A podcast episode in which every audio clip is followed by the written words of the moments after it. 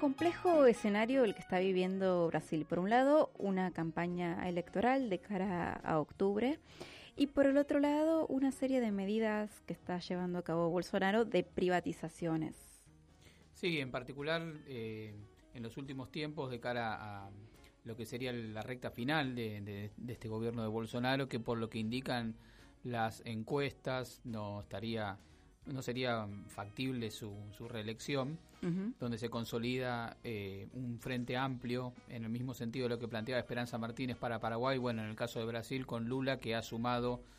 eh, aparte de lo que es de lo que era una expresión de centro derecha como el caso de Gerardo Alckmin quien fue su adversario tradicional cuando Lula era presidente lo ha sumado a un frente amplio que tiene como característica central la cuestión de la democracia y la del cambio del modelo económico que lleva adelante Brasil. En ese escenario, bueno, Bolsonaro ha decidido apretar el acelerador sobre una serie de reformas eh, que quedaban pendientes dentro de su, esquema de privatizaciones, afectando particularmente en este caso a la empresa eh, eléctrica de Brasil, Electrobras, que es una empresa grande, estratégica para Brasil, y con la mira puesta en el debate siempre pendiente que, que tiene la derecha brasileña, que es ir por Petrobras, que eso sí también, digamos, sería eh, un objetivo de máxima que se ha trazado eh, siempre el sector empresarial de Brasil.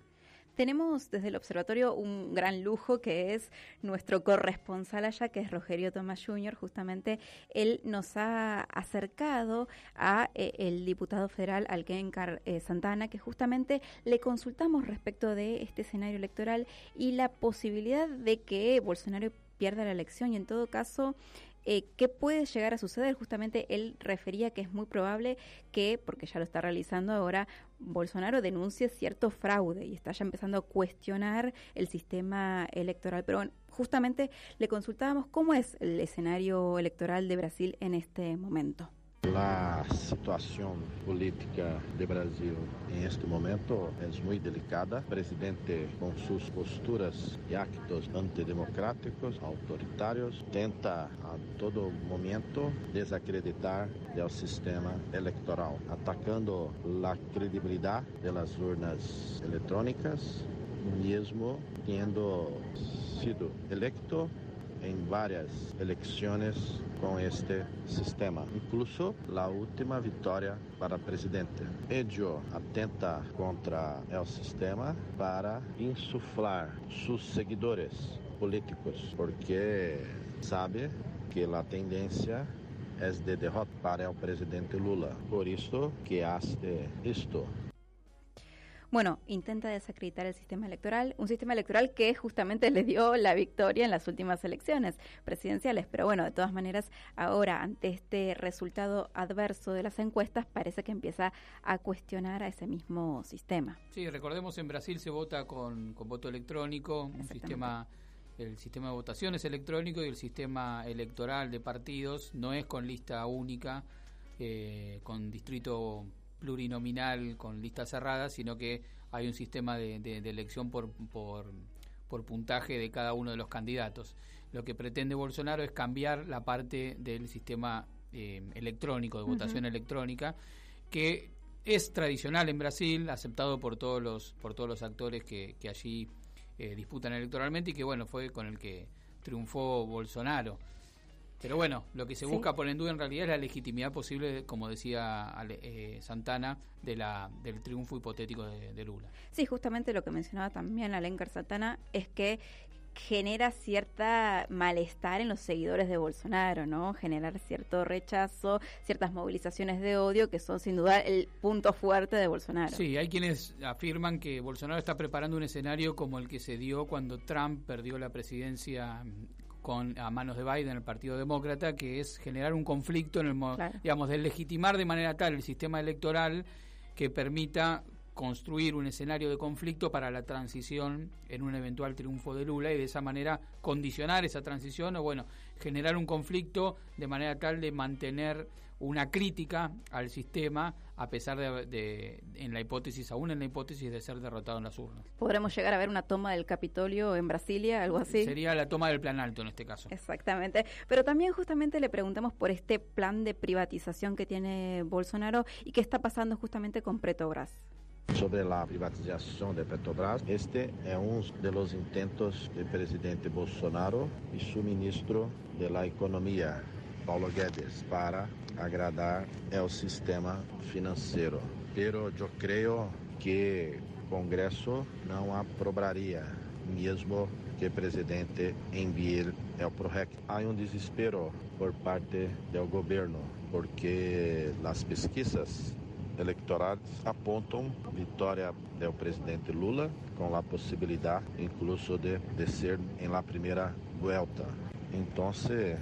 presidente Bolsonaro e sua equipe querem aprovar projetos de caráter populista eleitoral, pensando solamente